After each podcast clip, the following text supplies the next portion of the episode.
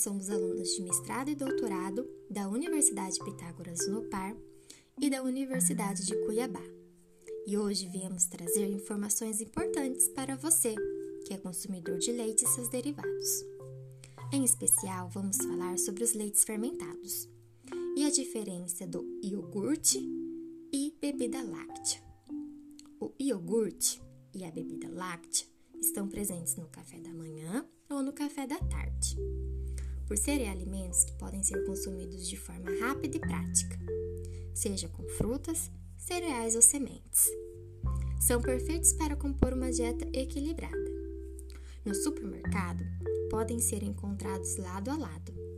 E pela semelhança em suas embalagens, muitas vezes o consumidor acaba não entendendo a diferença no preço e na viscosidade do produto. Vamos começar falando um pouco sobre os leites fermentados e os seus benefícios para a saúde. Segundo o Regulamento de Inspeção Industrial e Sanitária de Produtos de Origem Animal do Ministério da Agricultura, Pecuária e Abastecimento, o MAPA, leites fermentados são produtos lácteos ou produtos lácteos compostos obtidos por meio da coagulação e da diminuição do pH do leite ou do leite reconstituído por meio da fermentação láctea, mediante ação de cultivos de microorganismos específicos, com a adição ou não de outros produtos lácteos ou de substâncias alimentícias. Os microorganismos específicos que fazem a fermentação devem ser viáveis, ativos e abundantes no produto final durante seu prazo de validade. Então podemos dizer que são usadas bactérias do bem para que essa fermentação aconteça. Os leites fermentados também podem variar no teor de gordura. Encontramos fermentados integrais com 3 a 5,9 gramas de matéria gorda em 100 gramas de alimento. Parcialmente desnatados, onde os teores de gordura variam de 0,6 a 2,9 e os desnatados, com no máximo 0,5 gramas de gordura em 100 gramas de alimento. O iogurte é um produto fermentado a partir do leite pasteurizado por bactérias chamadas Streptococcus thermophilus e Lactobacillus bulgaricus, os quais podem ser acompanhados de forma complementar por outras bactérias ácidos láticas, que, por sua atividade, contribuem para a determinação das características do produto final. Ao se multiplicarem, essas bactérias fermentam a lactose do leite e produzem ácido lático, responsável pelo sabor levemente azedo do iogurte. Dentre os tipos de iogurte, existem aqueles que são mais firmes e que podemos comer de colher os batidos e os líquidos. A diferença entre eles está na tecnologia de produção lá na indústria. Nesses iogurtes, que são mais firmes, o processo de fermentação acontece dentro das embalagens em que são comercializados. Nos iogurtes batidos, a fermentação acontece em tanques e após esta etapa são acondicionados nas embalagens. Já os iogurtes líquidos, além da fermentação do leite acontecer em tanques, passam por um outro processo tecnológico chamado de homogeneização, para depois serem acondicionados nas embalagens que compramos nos mercados. No Brasil, existe um maior consumo de iogurtes do sabor morango, que representa de 70 a 80% do volume produzido. Dentre os tipos de iogurtes, os líquidos têm dois posicionamentos no mercado brasileiro. O primeiro são aqueles em garrafas, com média de 1 litro e com foco no consumo familiar. O segundo tipo é consumido em potes individuais e pronto para beber, geralmente com 180 gramas e um apelo de portabilidade, podendo ser levado para a qualquer lugar. E do kefir? Você já ouviu falar? O kefir também é um produto fermentado.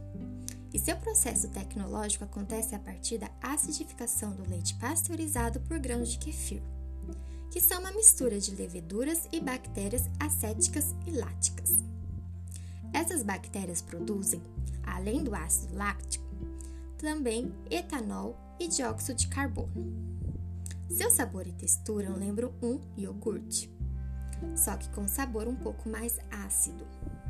Alguns estudos mostram que seu valor nutricional e terapêutico é superior ao iogurte.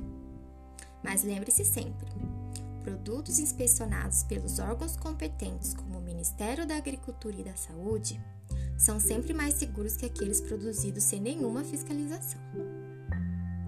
Outro produto fermentado bem conhecido nosso é a coalhada que é um produto cuja fermentação se realiza por cultivos individuais ou mistos de bactérias láticas produtoras de ácido lático, como Lactococcus lactis, Lactococcus cremoris e Lactococcus diacetilactis. Atualmente, os produtos fermentados estão em alta quando o assunto é saúde e dieta estão ficando cada vez mais populares por ajudarem na digestão, diminuindo sintomas como inchaço e mal-estar após as refeições. Também podem equilibrar a microbiota intestinal e melhorar a capacidade do organismo de absorver nutrientes dos alimentos, além de equilibrar a população das bactérias que vivem no intestino a favor do corpo humano. Agora, sabendo disso, Vamos ver a diferença entre o iogurte e a bebida láctea? Os dois são feitos à base de leite, porém com diferenças na sua composição. Os iogurtes, como vimos, devem ser necessariamente duas culturas lácteas, os lactobacilos e streptococcus, e serem produzidos apenas a partir de leite. Já a bebida láctea é definida como produto lácteo resultante da mistura do leite e soro do leite adicionado ou não de substâncias alimentícias, como frutas em pedaços, mel, frutas secas, café, cacau, entre outros. A base láctea deve representar pelo menos 51% do total de ingredientes do produto o leite utilizado na fabricação das bebidas lácteas e iogurte pode ser pasteurizado ou esterilizado, ser ainda concentrado ou em pó. E quanto ao teor de gordura, pode ser classificado como integral, com mais de 26% de gordura, semidesnatado, com teor de gordura entre 14 a 16%, ou ainda desnatado, com teor de gordura menor que 1,5%. Sobre a diferença entre os tratamentos térmicos do leite, como a pasteurização, já temos disponível um podcast sobre o assunto. Caso tenham dúvidas, é só procurar nas plataformas digitais. Esse soro do leite utilizado na produção de bebida láctea nada mais é do que água do leite contendo proteínas que são separados durante a produção de queijos. Por muito tempo, o soro de leite era descartado pelos laticínios, gerando um grande impacto ambiental.